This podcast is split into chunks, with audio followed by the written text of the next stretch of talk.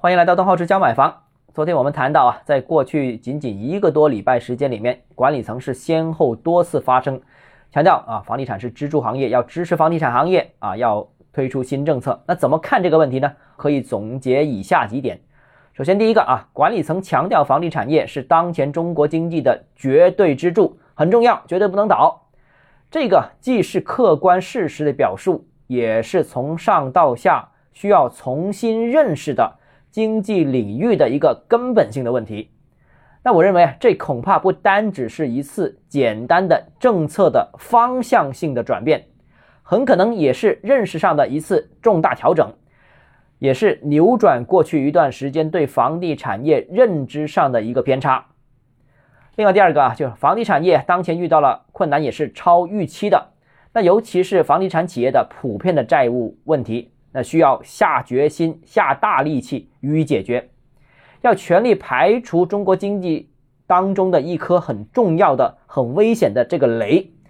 那如果处理不好的话呢，就会影响金融系统安全，会影响行业发展，会影响经济复苏，甚至会影响民生的稳定等等多个领域。所以呢，必须要站在足够高的高度看待这个问题。第三个呢，就是管理层正在研究新的政策啊。呃，要支持房地产，要支持购买力的释放，要支持房地产企业走出困境，做好保交房工作。那中国经济的回暖需要内需的提振，需要消费的复苏，那房地产购买力就必须充分的释放。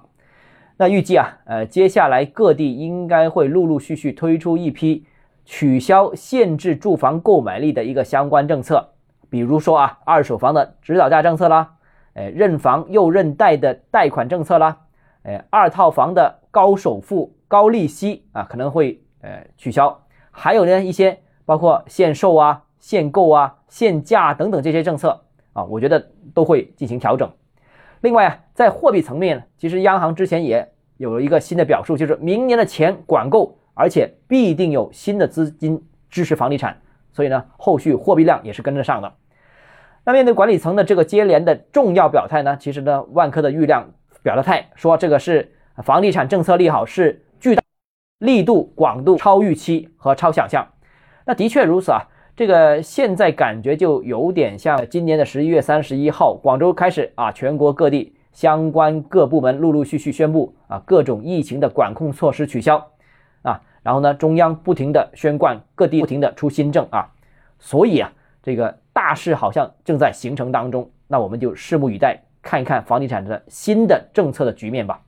好了，今天节目到这里啊，如果你个人购房有其他疑问想跟我交流的话，欢迎私信我或者添加我个人微信，账号是加买房六个字拼音首字母小写，就是微信号 d h e z j m f。我们明天见。